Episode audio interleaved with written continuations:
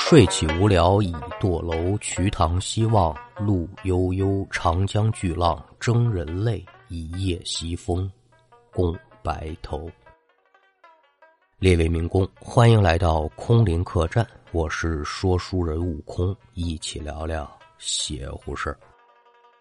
那要听书，您往上世纪五十年代，我国东北地区长白山脚下一个小村子里来看。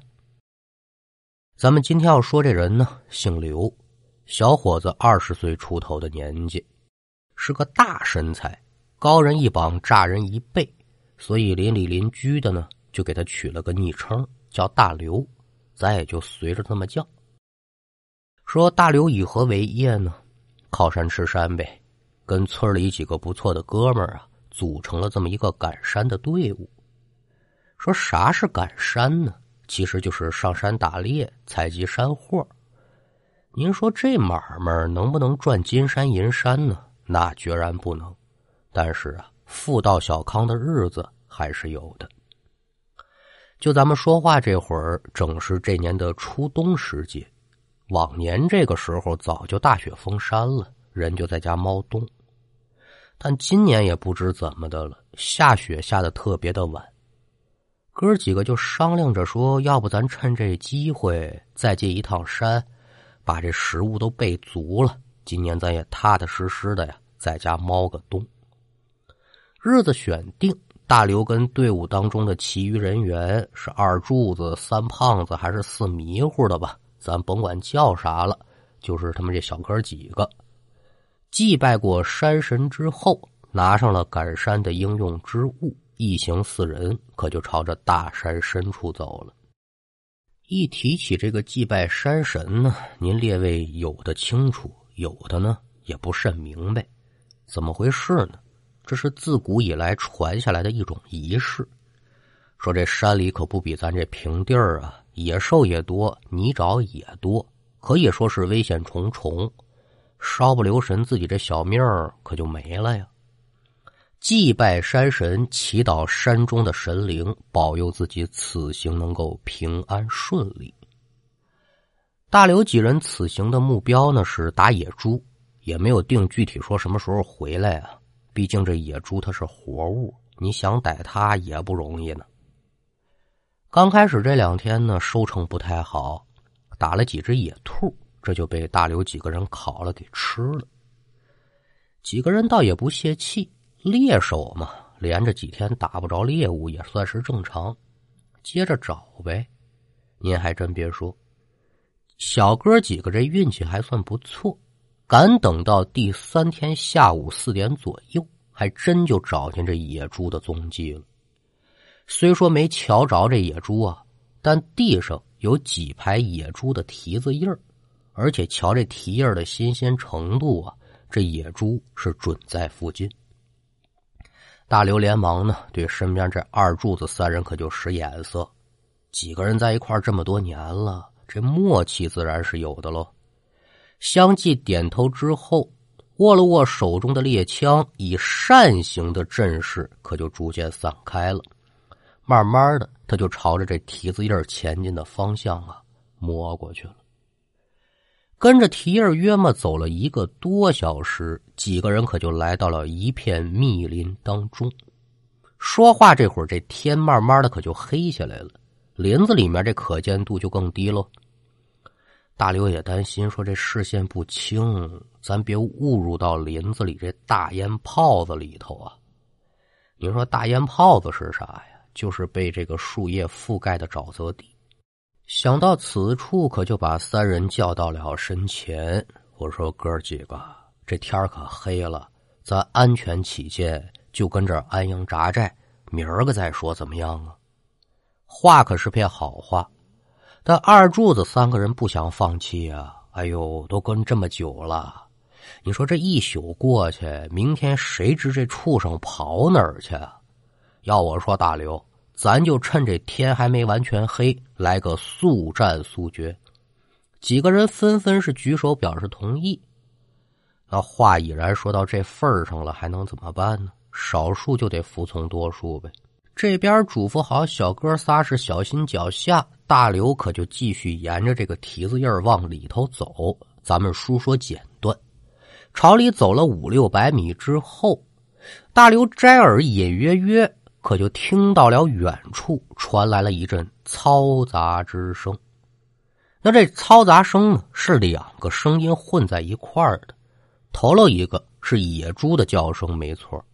二一个可就说不明白了，似哭非哭，似笑非笑，反正听的人呢，嗯，挺难受。虽然也闹不清楚这后头的声音是啥，但这野猪的动静，几个人可全听明白了。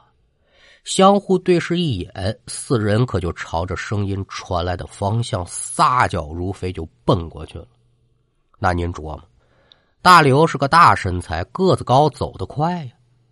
随着声音逐渐的增大，大刘就看到不远处的林木之间有几道鹤影攒动。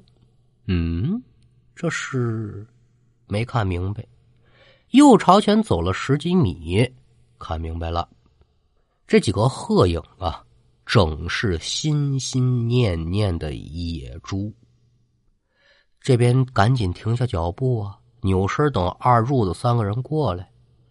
可赶等二柱子他们来到切前，大刘要说话还没说话，这功夫就见眼前这三人的脸色是突然一变，随后是纷纷跌倒于地，伸手朝着大刘的身背后，大大大大大大大大大刘身后是是是是是。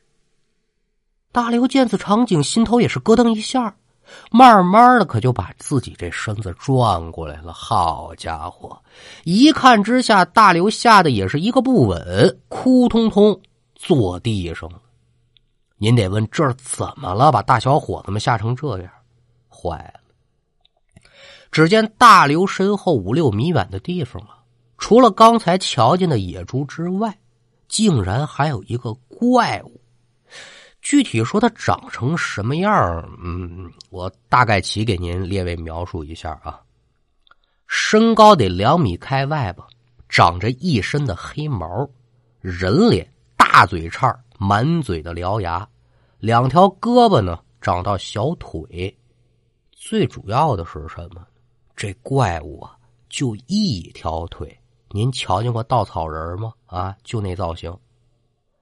此时，这怪物呢，正双手攥着一只野猪的两条腿，接着双手一较劲，手中这野猪直接就被这怪物活生生的呀，可就劈成两半儿。一见野猪被撕开，怪物呢，先是发出一阵怪声，就开始把这野猪肉往自己这嘴里塞。那这血丝呼啦的画面，咱就没有必要多描述了，没啥意思。主要问题是什么呢？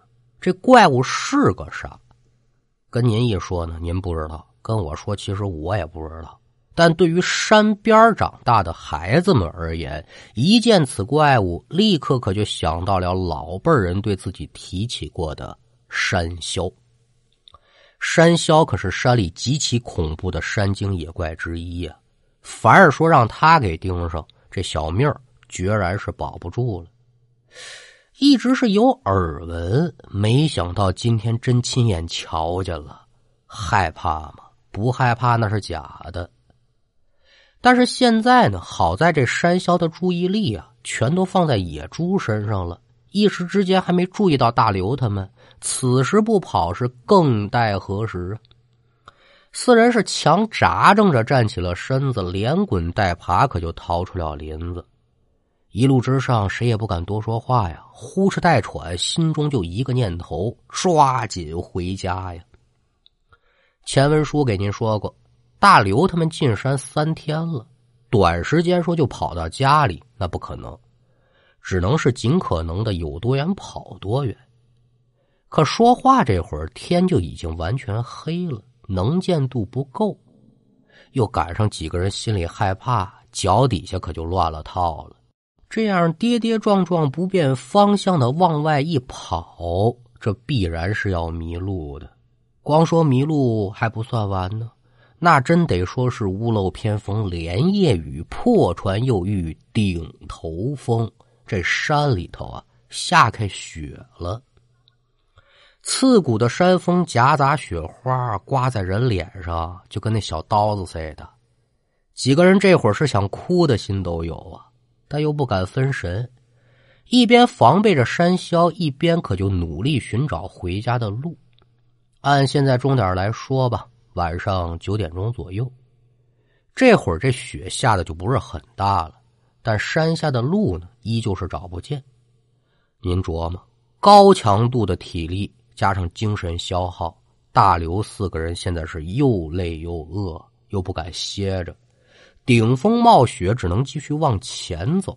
这又往前走了有半个多小时，哎，可就瞧见了影超超，远处有灯火闪烁。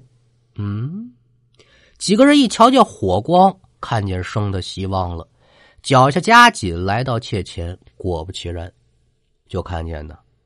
有四个赶山人模样的人正围坐在一个火堆前呢，吃烤红薯呢。但一看这面相呢，不认得。哎，这可就不怕了。赶山有这么个规矩，说赶山人之间相互啊不需要认识，遇上就是缘分，分享个食物，分享个篝火，这是规矩。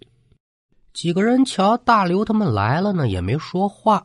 一指旁边这一截树干，说：“你们就坐这儿吧。”大刘他们是连声道谢：“哎呦，多谢几位大哥了，亏了是遇见你们了，不然接下来这路我们是真不知怎么走啊。”大刘说着话，招呼二柱子几个人可就往下坐。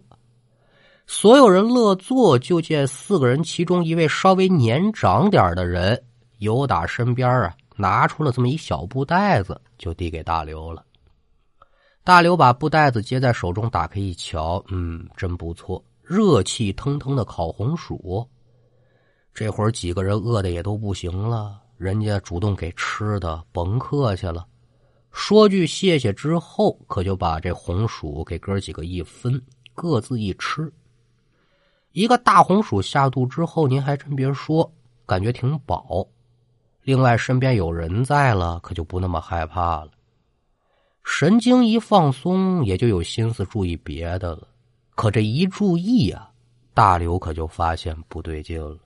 怎么回事呢？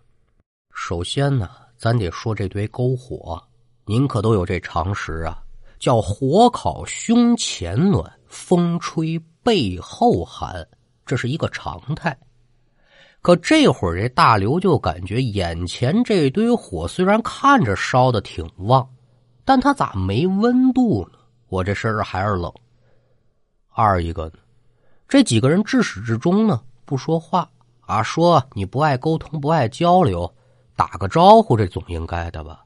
这几个人没有，始终就低头吃东西，而且火光映照在人脸上，应该是橘黄色的，但这几个人这脸色呀，有点发白发青。让人看着就那么不得劲儿，赶等着大刘再仔细一看，心头就咯噔一下，连忙站起身子，对身边的二柱子几人可就说：“那个，我说哥几个呀，这都吃吃的差不多了吧？咱咱咱赶路走。哎，为啥呀？咱好不容易碰着这几位大哥，回家可就仰仗他们了。”咱现在走能走哪儿去啊？再说了，哥几个还没吃饱呢，身子这这还没热乎呢。你说这二柱子呀，有点缺心眼似的。大刘是强忍着惊慌啊，故作生气。哎呦，我说走就走，不听你可别怪我跟你们急眼啊！哎，你，你自是刚出口，身边这三胖子可就伸手阻拦了。哎，听大刘的，咱走。说着话，站起身来，拉起二柱子就朝大刘这边靠。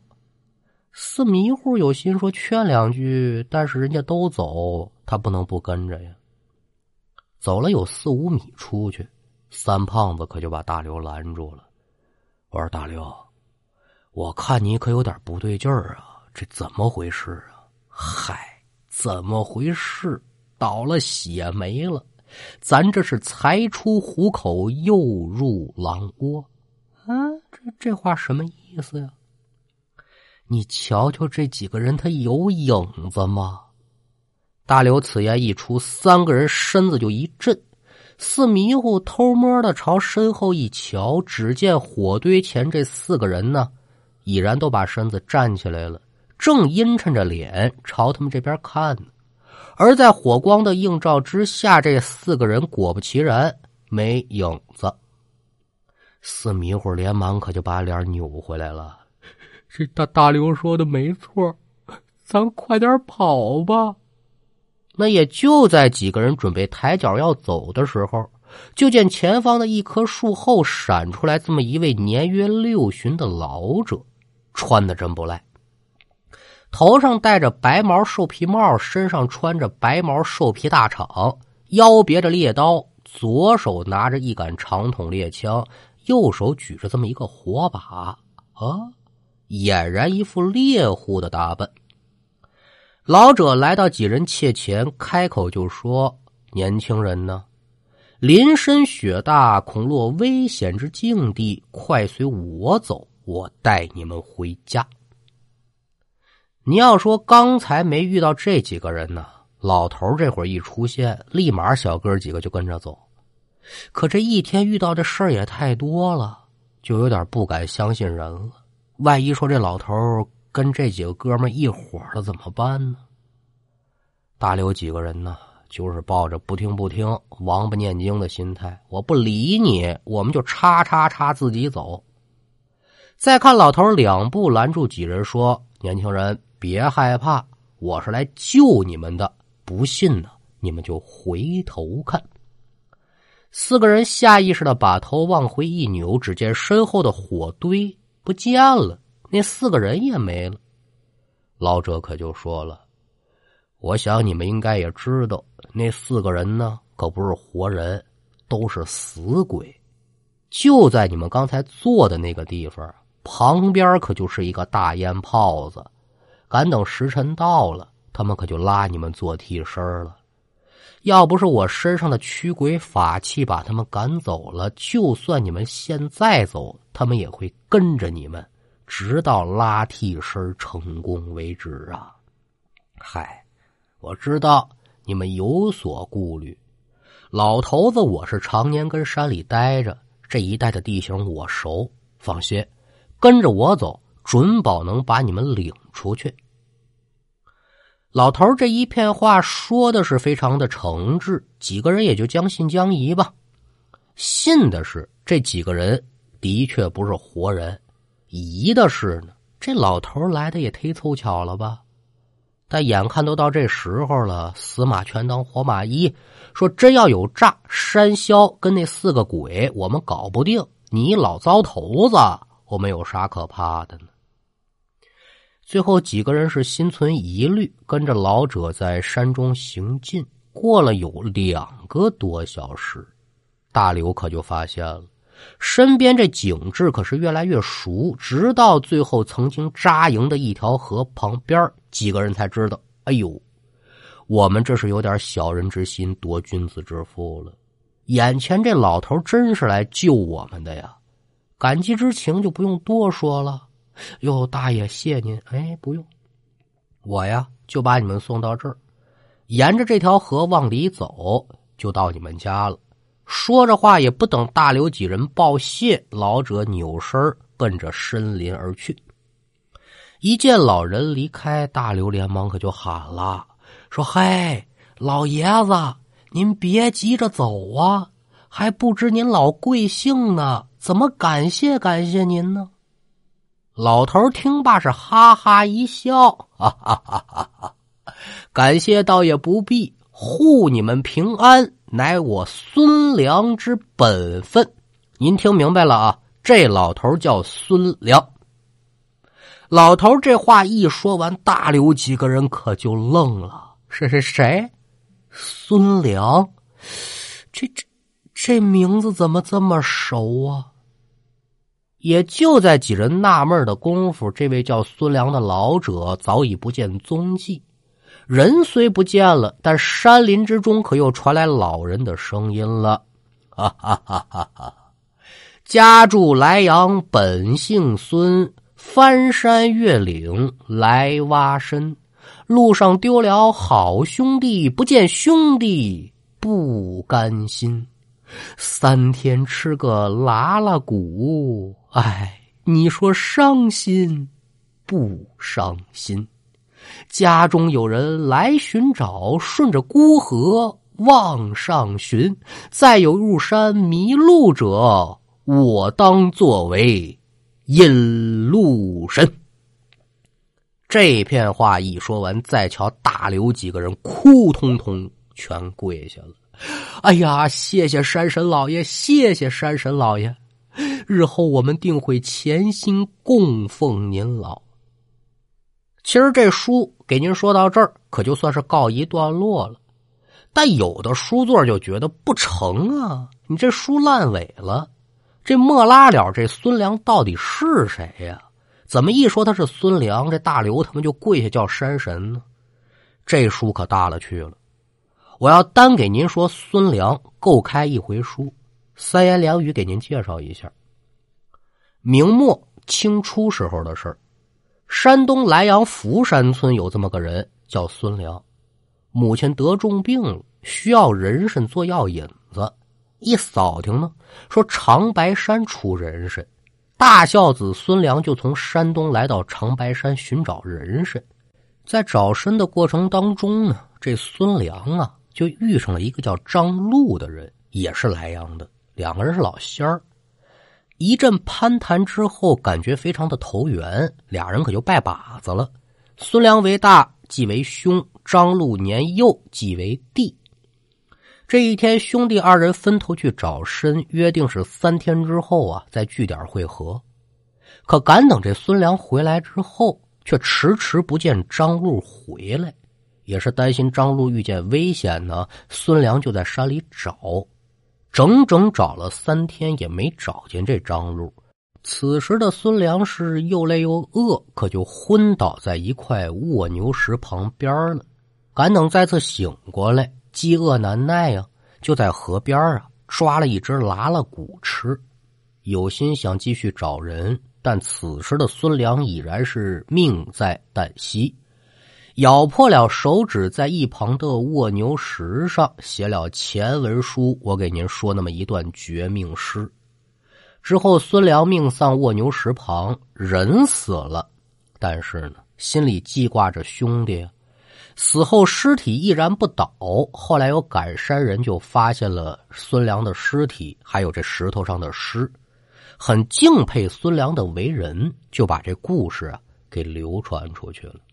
传来传去，也不知用了多少年的时间吧，这个故事可就传到了康熙老佛的耳朵里了。康熙爷一觉得，嗯，孙良这人不错，勇敢忠义。可就册封他为山神爷，御赐黄马褂，厚葬孙良。自此之后，长白山的赶山人可就尊称孙良为山神爷。每次进山呢，都得进行祭拜。这拜的是谁呀？就是孙良。而孙良成为山神之后呢，每当有赶山人迷路或者遇到危险的时候啊。